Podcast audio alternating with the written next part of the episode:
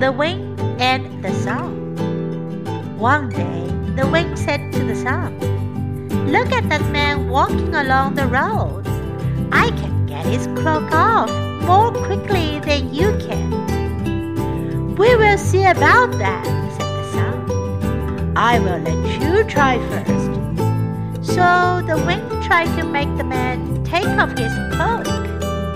He blew and blew, but the man only pulled his cloak more closely around himself. I give up, said the wind at last. I cannot get his cloak off. Then the sun tried. He shone as hard as he could. The man soon became hot and took off his cloak. 有一天，风跟太阳说：“看看那个沿着路上走过来的人， ”我可以比你更快让他把披风脱下来。”我们等着看吧，太阳说：“我让你先试。”因此，风尝试让那个人把披风脱下来。他用力的吹啊吹，可是那个人把披风拉得更紧了。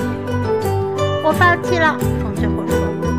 我没有办法让他把披风脱下来，然后就由太阳来试试看。